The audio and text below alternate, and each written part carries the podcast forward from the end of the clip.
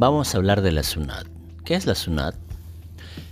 Es la Superintendencia Nacional de Aduanas y de Administración Tributaria, de acuerdo a su ley de creación número 24829, ley general aprobada por decreto legislativo número 501 y la ley 29816 de fortalecimiento de la SUNAT es un organismo técnico especializado adscrito al Ministerio de Economía y Finanzas.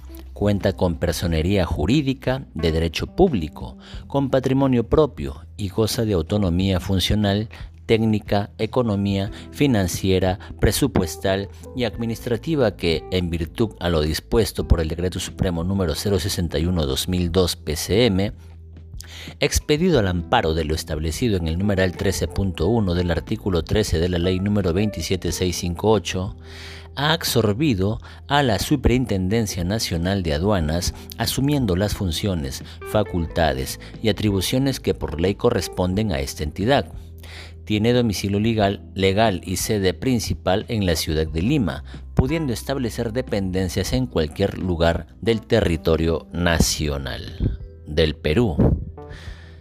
La finalidad. La SUNAC tiene como finalidad primordial administrar los tributos del gobierno nacional y los conceptos tributarios y no tributarios que se le encarguen por ley o de acuerdo a los convenios interinstitucionales que se celebren, proporcionando los recursos requeridos para la solvencia fiscal y la estabilidad macroeconómica, asegurando la correcta aplicación de la normatividad que regula la materia y, combatiendo los delitos eh, tributarios y aduaneros conforme a sus atribuciones.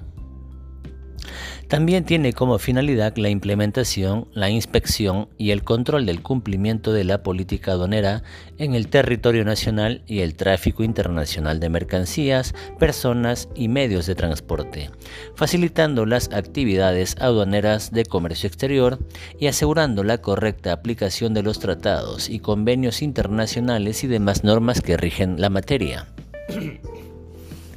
Asimismo, le corresponde participar en el combate contra la minería ilegal, así como el narcotráfico, a través del control y fiscalización del ingreso, permanencia, transporte o traslado y salida de los productos de la actividad minera, de insumos químicos y maquinarias que puedan ser utilizados en la minería ilegal, así como de control y fiscalización de los insumos químicos, productos y sus subproductos o derivados, maquinarias y equipos que puedan ser utilizados directa o indirectamente en la elaboración de drogas ilícitas y otros fines que se establezcan mediante ley.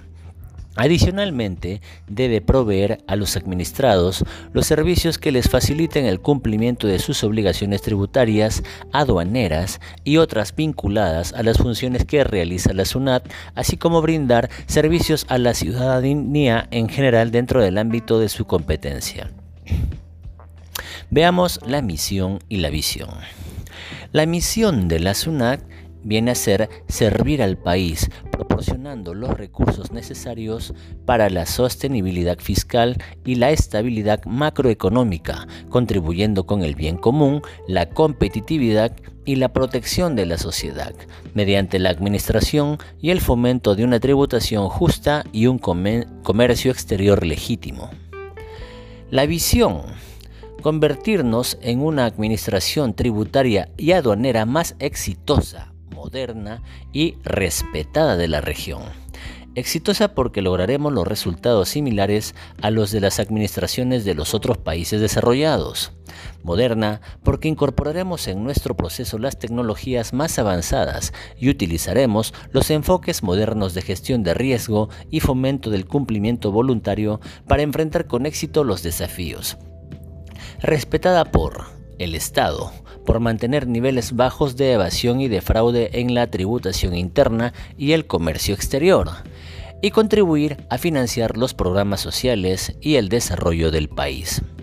Los contribuyentes y usuarios del comercio exterior porque aquellos que son cumplidores se sienten respetados, reciben todas las facilidades para el cumplimiento de sus obligaciones y tienen confianza en la capacidad de la institución de detectar y tratar los incumplimientos. Sus trabajadores, porque laboran en una institución con mística, modelo dentro del Estado, orgullosos de pertenecer a la organización y comprometida con su misión. Sus trabajadores potenciales, porque es una institución atractiva para trabajar, que compite de igual a igual con las instituciones más atractivas del Estado y con las más respetadas empresas por los mejores egresados de las más prestigiosas instituciones educativas, y es capaz de atraer gente con experiencia que se destaque en el sector público o privado otras administraciones porque las consultan y la toman como referente. Veamos los principios de la SUNAT. Los principios son autonomía, honestidad, compromiso, profesionalismo, vocación de servicio, trabajo en equipo y flexibilidad. Autonomía. La SUNAT debe ejercer sus funciones aplicando sus propios criterios técnicos, preservando su independencia y estabilidad institucional. Honestidad. La actuación de la SUNAC y de sus miembros tiene que ser justa, recta, íntegra y de respeto a la verdad e implica la coherencia total entre el pensamiento, el discurso y la acción. Es la base en que se sustenta la SUNAT. El compromiso dado el carácter singular de la SUNAT como entidad que provee la mayor parte de los recursos del Estado y promueve la competitividad y la protección de la sociedad, la institución y los miembros deben tener un fuerte compromiso con el bien común basado en la justicia, respeto a los derechos humanos y orientados a la búsqueda del progreso de nuestro país, el bienestar de todos los peruanos y a garantizar la igualdad de oportunidades. Asimismo, el colaborador debe estar plenamente identificado con la institución, sus metas y tener predisposición para hacer más de lo esperado a efectos de lograr los objetivos. Debe desear pertenecer a la institución y estar orgulloso de ello. Profesionalismo. El capital humano de la SUNAC debe caracterizarse por su excelencia ética y técnica. Debe ser imparcial, objetivo y efectivo en caso de conflicto de intereses, debe preferir el, interés público y abstenerse a participar en aquellas situaciones que pudieran poner en duda la transparencia de su proceder. Vocación de servicio. La institución y sus miembros deben tener una permanente orientación a brindar un servicio de calidad que comprenda y satisfaga las necesidades de los contribuyentes, usuarios y operadores del comercio exterior, ciudadanos, así como de los usuarios internos de la institución, utilizando eficientemente los recursos y optimizando la calidad de nuestros servicios. El trabajo en equipo. Debemos trabajar en un ambiente de colaboración en el que se comparte información y conocimiento, privilegiando los resultados colectivos por sobre todos los individuales. Flexibilidad supone cuestionarse permanentemente cómo se puede hacer mejor las cosas, tener disposición y capacidad para buscar nuevas alternativas y además tener mente abierta y habilidad para adaptarse a lo nuevo que se pueda suscitar. Veamos ahora las funciones de la SUNAT. Como funciones tenemos administrar los tributos internos del gobierno nacional, así como los conceptos tributarios y no tributarios cuya administración o recaudación se le encargue por ley o convenio interinstitucional. Proponer al Ministerio de Economía y Finanzas la reglamentación de las normas tributarias, aduaneras y otras de su competencia expedir dentro del ámbito de su competencia disposiciones en materia tributaria y aduanera, estableciendo obligaciones de los contribuyentes responsables o usuarios del servicio aduanero, disponer medidas que conduzcan a la simplificación de los trámites correspondientes a los regímenes aduaneros, así como normar los procedimientos que se deriven de estos. Dictar norma en materia de organización y gestión interna en el ámbito de su competencia, sistematizar y ordenar la legislación e información estadística de comercio exterior a fin de brindar información general sobre la materia conforme a ley, así como la vinculada con los tributos internos y aduaneros que administra. Celebrar acuerdos y convenios de cooperación técnica y administrativa en materia de su competencia promover, coordinar y ejecutar actividades de cooperación técnica de investigación, de capacitación y perfeccionamiento en materia tributaria y aduanera en el país o en el extranjero. otorgar el aplazamiento o fraccionamiento para el pago de la deuda tributaria o aduanera de acuerdo a la ley, solicitar y, de ser el caso, ejecutar medidas destinadas a cautelar la percepción de los tributos que administra y disponer la suspensión de las mismas cuando corresponda de acuerdo a ley.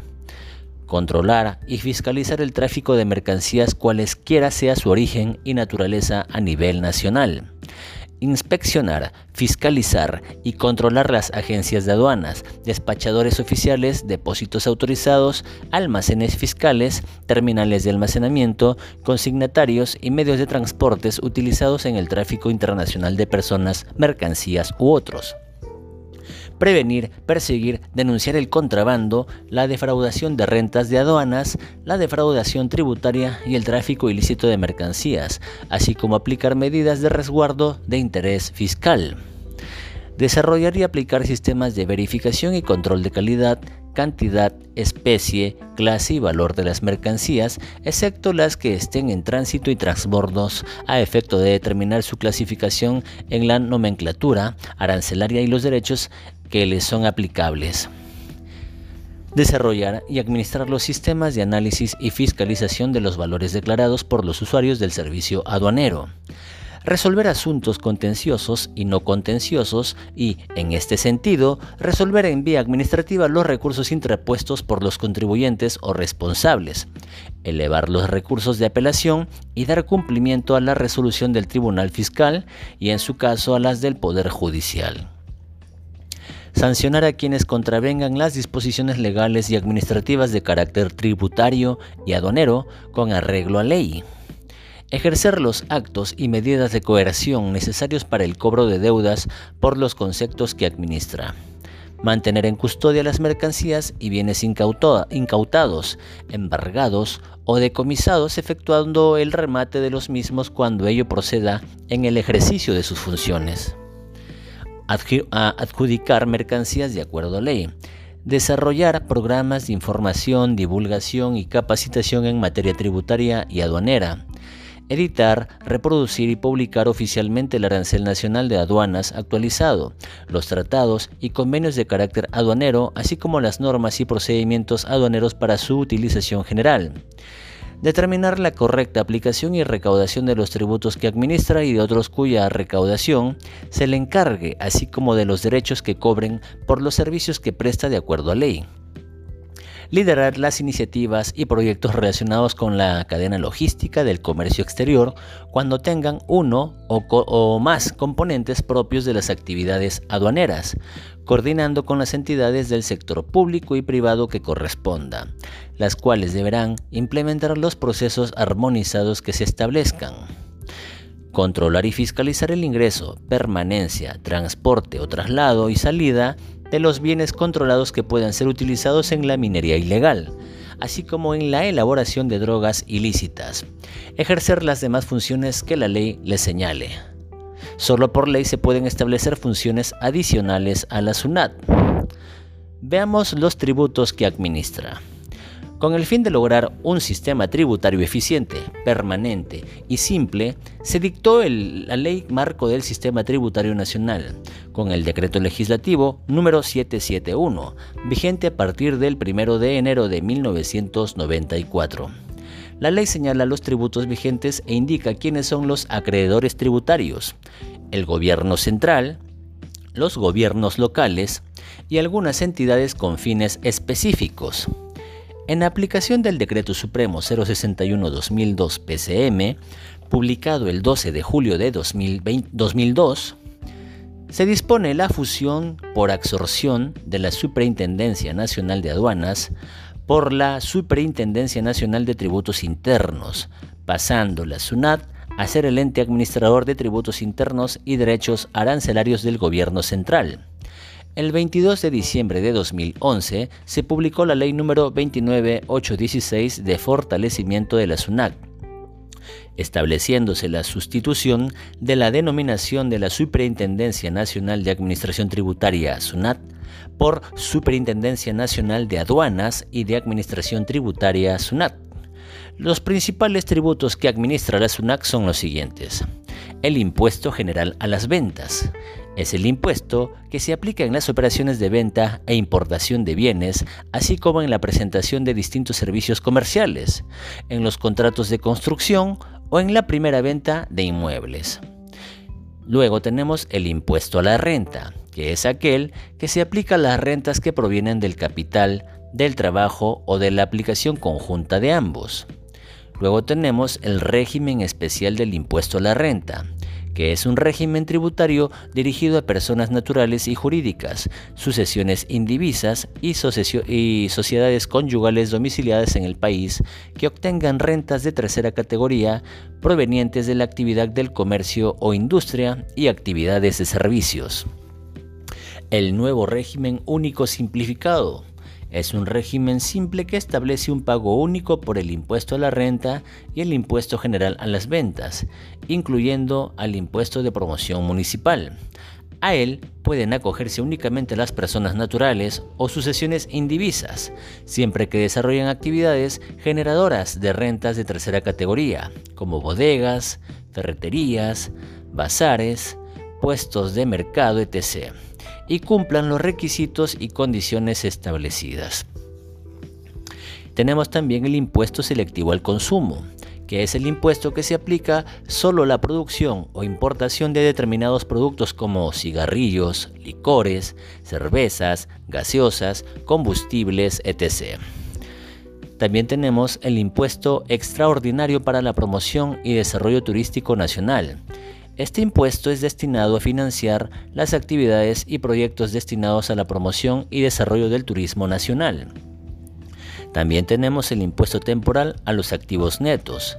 Este impuesto aplicable a los generadores de renta de tercera categoría, sujetos al régimen general del impuesto a la renta, sobre los activos netos al 31 de diciembre del año anterior.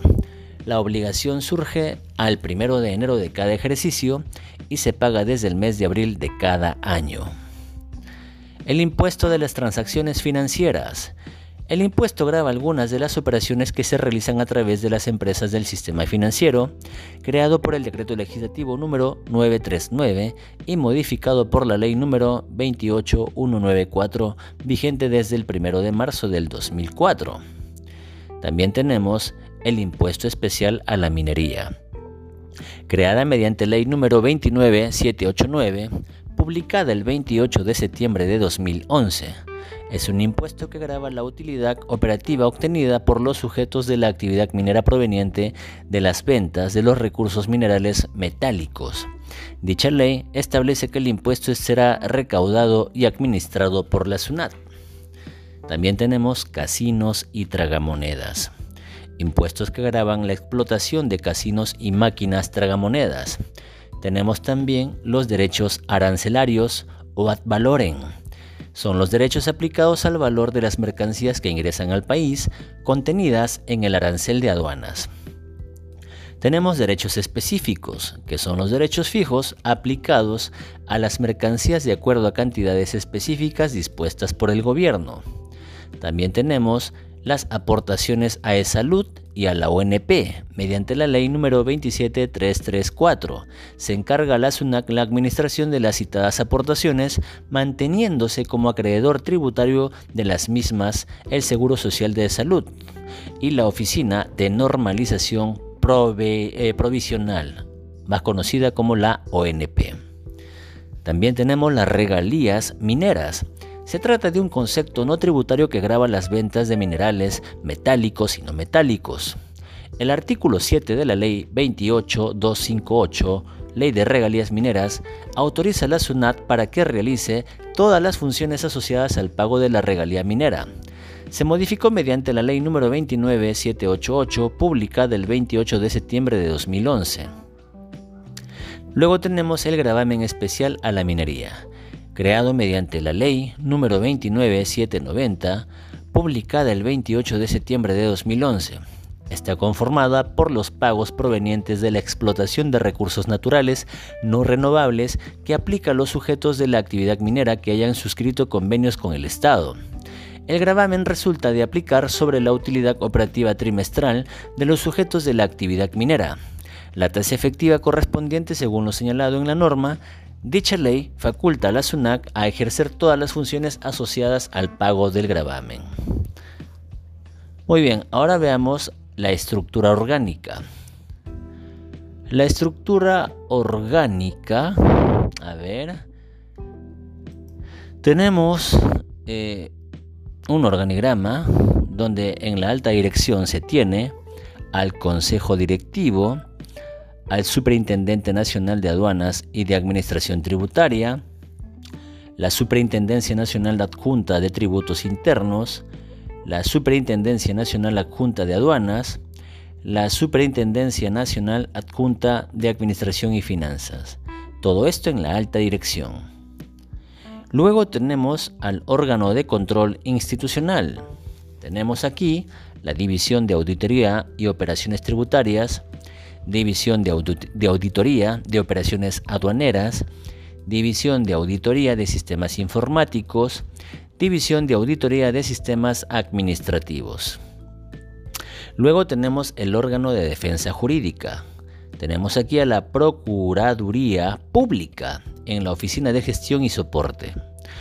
Luego tenemos la Administración Interna, órganos de asesoramiento dependiente de la Superintendencia Nacional. Aquí tenemos la Oficina Nacional de Planeamiento y Estudios Económicos. Dentro de ella está la Gerencia de Planeamiento y Control de Gestión. Dentro de esta, la División del Planeamiento y División de Evaluación y Seguimiento. Luego tenemos la gerencia de estudios económicos. Dentro de esta tenemos la división de estudios económicos, la división de estadística. luego tenemos otra gerencia, la de organización y procesos. Después tenemos la Oficina de Integración de Programas y Proyectos Institucionales, dependiente de la Superintendencia Nacional Adjunta de Administración y Finanza.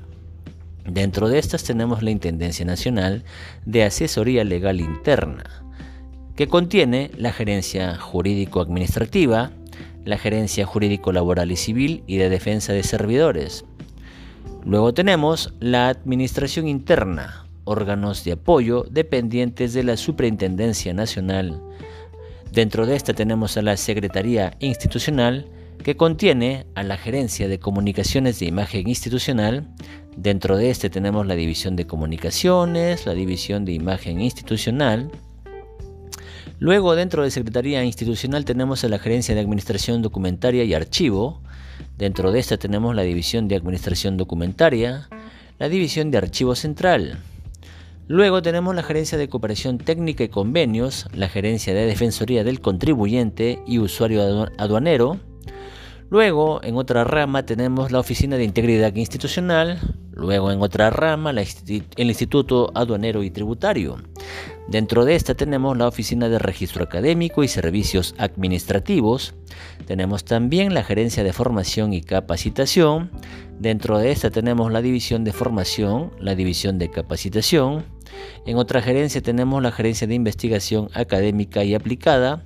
Luego tenemos la Gerencia de Cultura Tributaria y Aduanera. Tenemos también la Intendencia Nacional de Sistemas de Información. Dentro de esta, la Oficina de Seguridad Informática, la Gerencia de Gestión de Procesos y Proyectos de Sistemas, la División de Gestión de Proyectos de Sistemas, la División de Gestión de Procesos de Sistemas. Como verán, es una estructura muy grande y amplia ya que está ubicada en todo el país, donde su sede principal está pues en Lima. Veamos ahora los instrumentos de gestión. Tenemos la estructura remunerativa. Luego tenemos el ROF, que viene a ser el reglamento de organización y funciones. Luego tenemos el DOF, el documento de organización y funciones provisional. Luego tenemos el manual de clasificador de cargos. Luego el cuadro para asignación de personal provisional Luego también tenemos el cuadro para asignación de personal, el presupuesto analítico de personal, el manual de perfiles de puesto, el mapa de macroprocesos institucional, el reglamento interno de trabajo, el TUPA también y el TUPA anterior. Muy bien, tenemos toda esta información de la SUNAC. Principales funcionarios. La Superintendencia Nacional de Aduanas y de Administración Tributaria tiene a los siguientes funcionarios. A ver. El Superintendente Nacional es el señor Vera Castillo Luis Enrique. Tenemos al Superintendente Nacional Adjunto, llamado Yerena Aibar Marilú Aide. Tenemos también al Superintendente Nacional Adjunto Acosta Vilches Luis Antonio tenemos al Superintendente Nacional Adjunto Rodríguez Rodríguez Ferrer Aníbar. Luego tenemos, eh, esos son, bueno, esos gerentes son de alta dirección. Luego tenemos los órganos de control, por ejemplo, al jefe de oficina especial llamado Iparraguirre Bustamante José. También en el órgano de defensa jurídica tenemos al procurador público Escalante González Antenor José. Luego en órganos y unidades orgánicas dependientes de la Superintendencia Nacional tenemos al Intendente Nacional Urbina Cruz Dioselina Esterra, al Intendente Nacional Mora Insúa Walter Eduardo, al Intendente Nacional Esparza Chao Francisco Javier, al Intendente Nacional Sánchez Campos Ángel Enrique, al Intendente Nacional Jaramillo Ortiz Alison Cecilia, al Intendente Nacional Leca Rivera Jacqueline. Y así sucesivamente tenemos a más autoridades que trabajan en la SUNAC, no solamente en Lima, sino a nivel nacional. Luego tenemos la Superintendencia Nacional de Tributos Internos tenemos las principales oficinas. Una de ellas es la Superintendencia Nacional de Aduanas y Administración Tributaria en Lima, ubicada en la avenida Garcilaso de la Vega número 1472, Lima. Vamos a hablar también sobre la ley del presupuesto del sector público.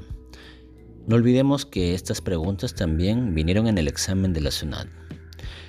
En su artículo 1 habla del presupuesto anual de gastos para el año fiscal 2022. Apruebas el presupuesto anual de gastos para el año 2022 por el monto de 197.269.014, ¿no? 197.200 millones 279.014 con 00 slash 100 soles, que comprende los créditos del presupuesto máximo correspondiente a los pliegos presupuestarios del gobierno nacional. Los créditos presupuestarios corresponden al gobierno nacional, los gobiernos regionales y los gobiernos locales, que se detallan en los anexos que forman parte de la presente ley. Las subvenciones y cuotas internacionales a ser otorgadas durante el año fiscal 2022 por los pliegos presupuestales están contenidas en los anexos de esta presente ley. Veamos el artículo 2. Recursos que financian el presupuesto del sector público para el año fiscal 2022.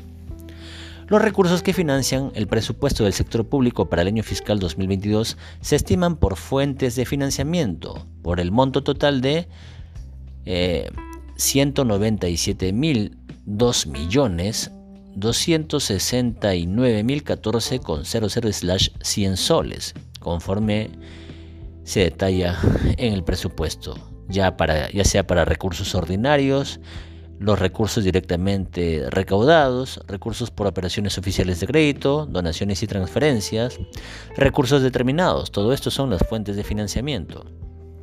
En el artículo 3 menciona el alcance. Las disposiciones contenidas en la presente o en el presente capítulo son de obligatorio cumplimiento para las entidades integrantes de los poderes legislativo, ejecutivo y judicial.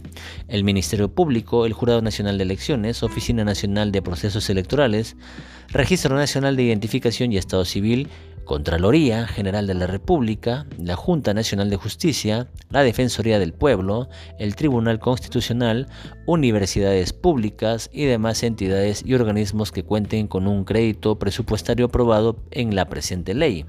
Asimismo, son de obligatorio cumplimiento por los gobiernos regionales y los gobiernos locales y sus respectivos organismos públicos. Ese es el alcance, a dónde llega todo este dinero.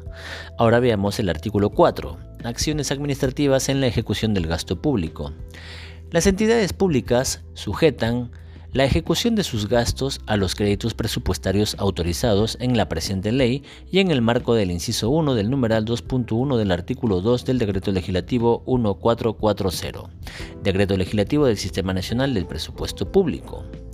Todo acto administrativo, acto de administración o las resoluciones administrativas que autoricen gastos eh, que no son eficaces si no cuentan con el crédito presupuestario correspondiente en el presupuesto institucional o condicionan la misma a la asignación de mayores créditos presupuestarios bajo exclusiva responsabilidad del titular de la entidad, así como del jefe de la oficina del presupuesto y del jefe de la oficina de administración, o los que hagan sus veces, en el marco de lo establecido en el Decreto Legislativo 1440 Decreto Legislativo del Sistema Nacional de Presupuesto Público. En el artículo 5 menciona el control del gasto público. Los titulares de las entidades públicas, el jefe de la oficina del presupuesto y el jefe de la oficina de administración, o los que hagan sus veces en el pliego presupuestario, son responsables de la debida aplicación de lo dispuesto en la presente ley, en el marco del principio de legalidad, recogido en el artículo 4 del título preliminar del texto único ordenado de la Ley 27444, Ley del Procedimiento Administrativo General, aprobado por Decreto Supremo 04-2019, JUS. Corresponde al titular del pliego efectuar la gestión presupuestaria en las fases de programación, formulación, aprobación, ejecución y evaluación y el control del gasto. En el marco de lo establecido en el párrafo 1 del numeral 7.3 del artículo 7 del Decreto Legislativo 1440, Decreto Legislativo del Sistema Nacional de Presupuesto Público. La Contraloría General de la República verifica el cumplimiento de lo dispuesto en la presente ley y las demás disposiciones vinculadas al gasto público en concordancia con el artículo 82 de la Constitución Política del Perú. Asimismo, y bajo responsabilidad para el gasto ejecutado mediante el presupuesto de resultados, debe verificar su cumplimiento bajo esta estrategia. El resultado de las acciones efectuadas en cumplimiento de lo establecido en, el presente numeral es informado a la Comisión del Presupuesto y Cuenta General de la República del Congreso de la República dentro de los 15 días de vencido cada semestre.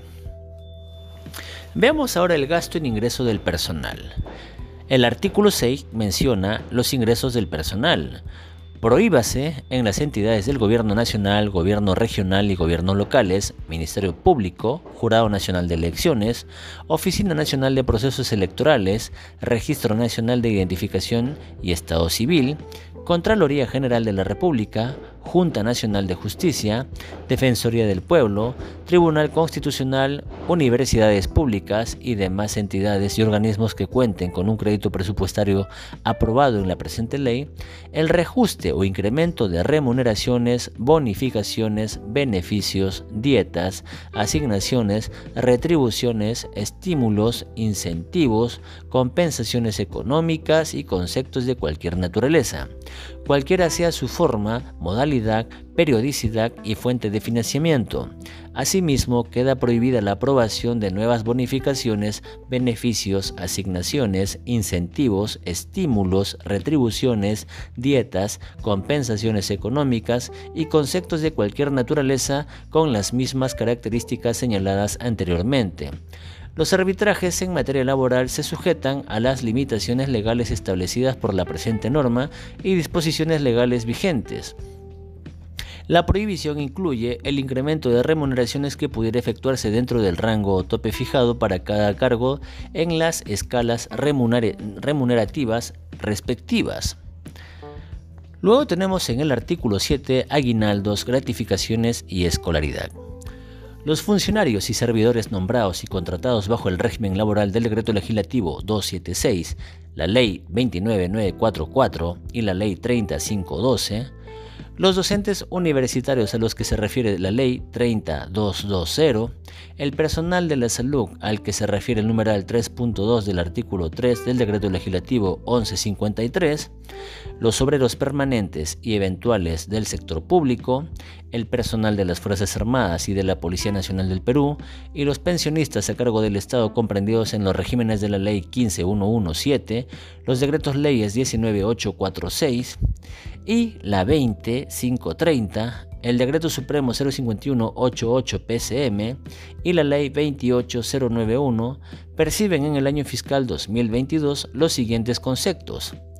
Los aguinaldos por fiestas patrias y Navidad, que se incluyen en la planilla de pagos correspondientes a julio y diciembre respectivamente, cuyo monto asciende cada uno hasta la suma de 300 soles.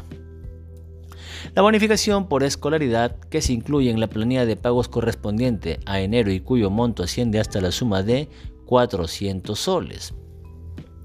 Las entidades públicas que cuenten con personal del régimen laboral de la actividad privada se sujetan a lo establecido en la Ley 27735, ley que regula el otorgamiento de las gratificaciones para los trabajadores del régimen de la actividad privada por fiestas patrias y Navidad para el abono de las gratificaciones correspondientes por fiestas patrias y Navidad en julio y diciembre respectivamente. Asimismo, otorgan la bonificación por escolaridad hasta por el monto señalado en el literal B del numeral 7.1, salvo que por disposición legal vengan entregando un monto distinto al señalado en el citado literal. Los trabajadores contratados bajo el régimen laboral especial del Decreto Legislativo 1057, en el marco de la Ley 29849, hasta que se produzca la incorporación a que se refiere el artículo 1 de la Ley 31131, perciben por concepto de aguinaldo por fiestas patrias y Navidad, que se incluyen en la planilla de pagos correspondientes a julio y diciembre respectivamente, hasta el monto al que hace referencia el literal A del numeral 7.1.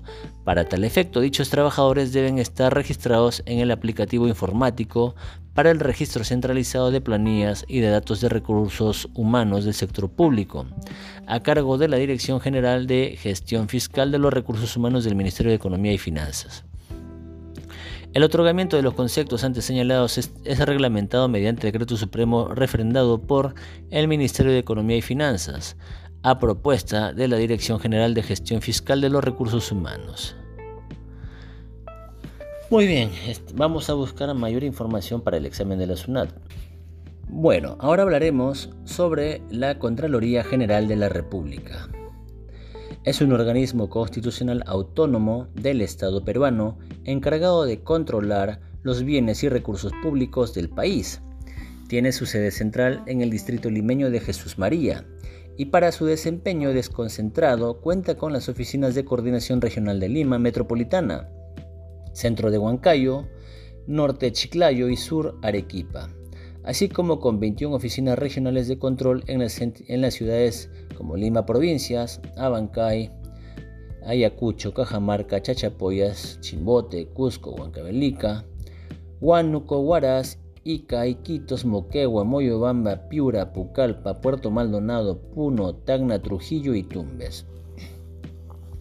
Es el órgano superior del Sistema Nacional de Control que cautela el uso eficiente, eficaz y económico de los recursos del Perú, la correcta gestión de la deuda pública, así como la legalidad de la ejecución del presupuesto del sector público y de los actos de la institución sujeta a control, coadyuvando al logro de los objetivos del Estado en el desarrollo nacional y bienestar de la sociedad peruana. La Contraloría General tiene por misión dirigir y supervisar con eficiencia y eficacia el control gubernamental, orientado su accionar al fortalecimiento y transparencia de la gestión de las entidades, la promoción de valores y la responsabilidad de los funcionarios y servicios públicos, así como contribuir con los poderes del Estado en la toma de decisiones y con la ciudadanía para su adecuada participación en el control social. Es así que cuenta con trámites y servicios dirigidos a la ciudadanía en general y a los funcionarios y servidores públicos. El actual Contralor General de la República es Nelson Shack Yalta desde el 20 de julio de 2017, nombrado mediante resolución legislativa del Congreso número 016-2016-2017. A ver, antecedentes. La Contraloría tiene sus orígenes en el Imperio Inca, donde se utilizaban los quipus, Luego, durante el virreinato del Perú, el rey Felipe II siguió instaurando tribunales encargados de las cuentas, ya sea Tribunal de Cuentas. Al producirse la independencia y nacer la República, el Tribunal Mayor y Hacienda Real de Cuentas del Virreinato creado por el rey Felipe II o III perdón, de España, por Real Cédula de 1605, adoptó la denominación de Tribunal de Cuentas, dependiente del Ministerio de Hacienda, hoy Ministerio de Economía y Finanzas. ¿Cuáles son las competencias de la Contraloría?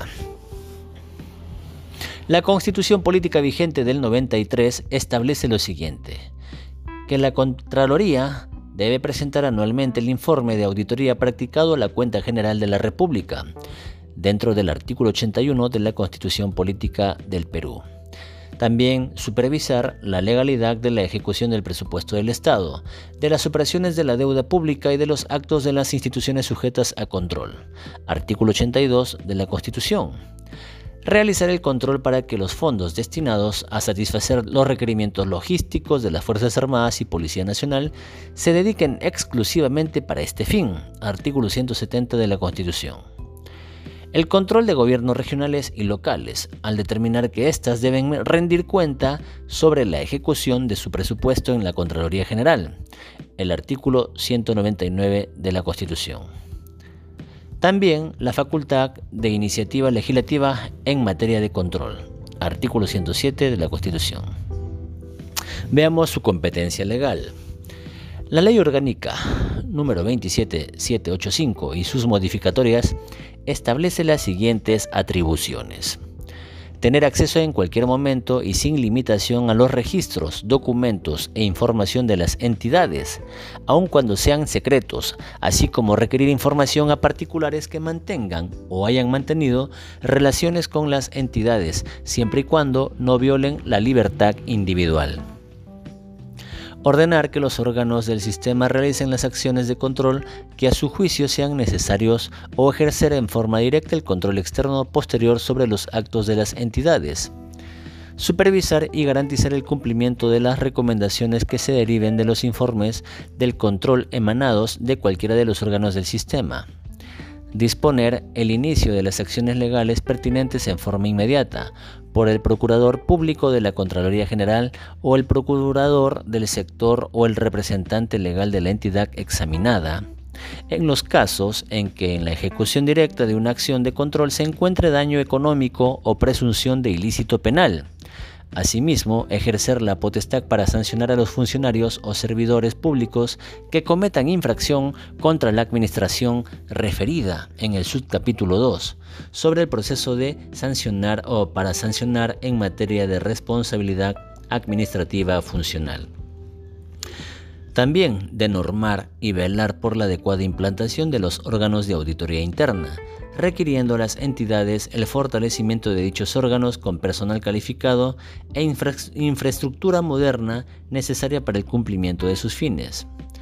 Presentar anualmente al Congreso de la República el informe de evaluación a la Cuenta General de la República, para cuya formulación la Contraloría General dictará las disposiciones pertinentes. También absolver consultas, emitir pronunciamientos institucionales e interpretar la normativa de control gubernamental con carácter vinculante y, de ser el caso, orientador. Asimismo, establecerá mecanismos de orientación para el sujeto de control respecto a sus derechos, obligaciones, prohibiciones e incompatibilidades previstas en la normativa de control. También de aprobar el Plan Nacional de Control y los planes anuales de control de las entidades.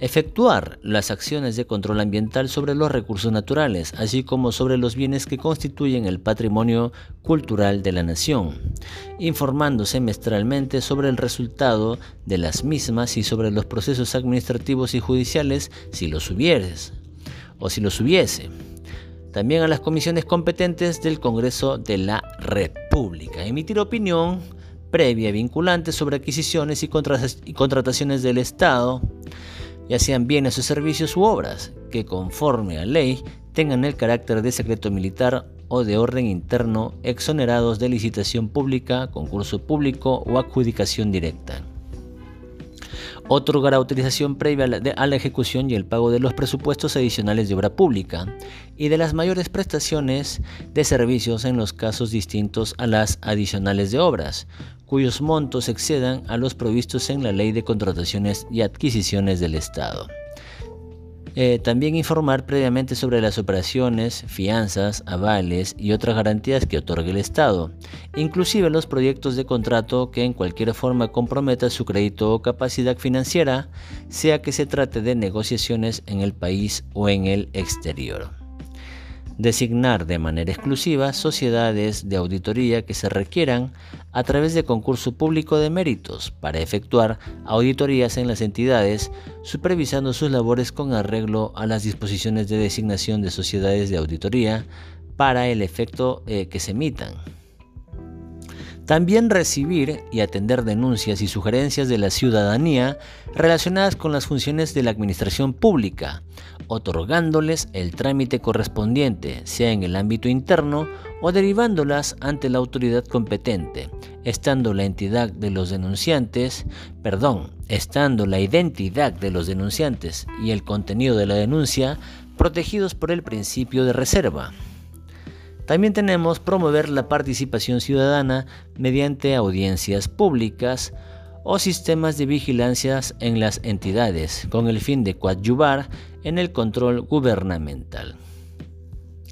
Participar directamente o, en coordinación con las entidades en los procesos judiciales, administrativos, arbitrales u otros, para la adecuada defensa de los intereses del Estado, cuando tales procesos incidan sobre recursos y bienes de éste. También de recibir, registrar, examinar y fiscalizar las declaraciones juradas de ingresos y de bienes y rentas que deben presentar los funcionarios y servidores públicos obligados de acuerdo a ley verificar y supervisar el cumplimiento de las disposiciones sobre prohibiciones e incompatibilidades de funcionarios y servidores públicos y otros, así como de las referidas a la prohibición de ejercer la facultad de nombramiento de personal en el sector público en caso de nepotismo, sin, prejuicio de las funciones conferidas a los órganos de control. Citar y tomar declaraciones de cualquier persona cuyo testimonio pueda resultar útil para el esclarecimiento de los hechos materia de verificación durante una acción de control bajo los apremios legales señalados para los testigos.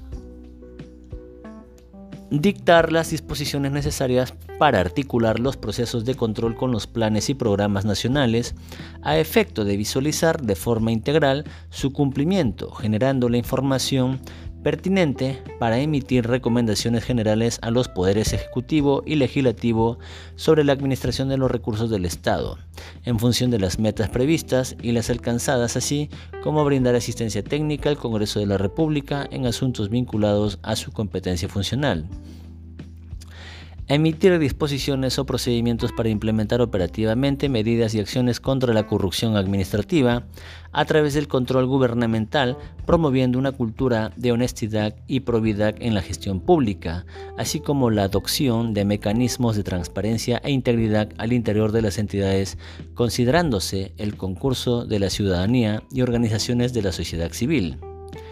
También de establecer los procedimientos para que los titulares de las entidades rindan cuenta oportuna ante el órgano rector por los fondos o bienes del Estado a su cargo, así como de los resultados de su gestión.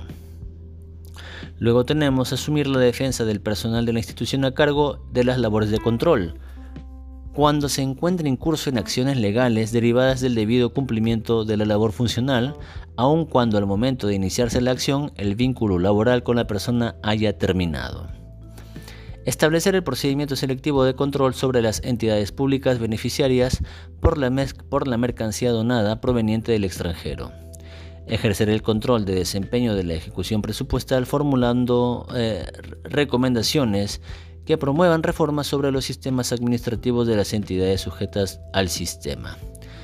Regular el procedimiento, requisito, plazos y excepciones para el ejercicio del control previo externo o que aluden los, los literales eh, JK y L del presente artículo, así como otros encargados que se confiera al organismo contralor, emitiendo la normativa pertinente que contemple los principios que rigen el control gubernamental. Por último, celebrar convenios de cooperación interinstitucional con entidades públicas o privadas, nacionales o extranjeras. Muy bien, con todo esto tenemos que estudiar para el examen de la SUNAT.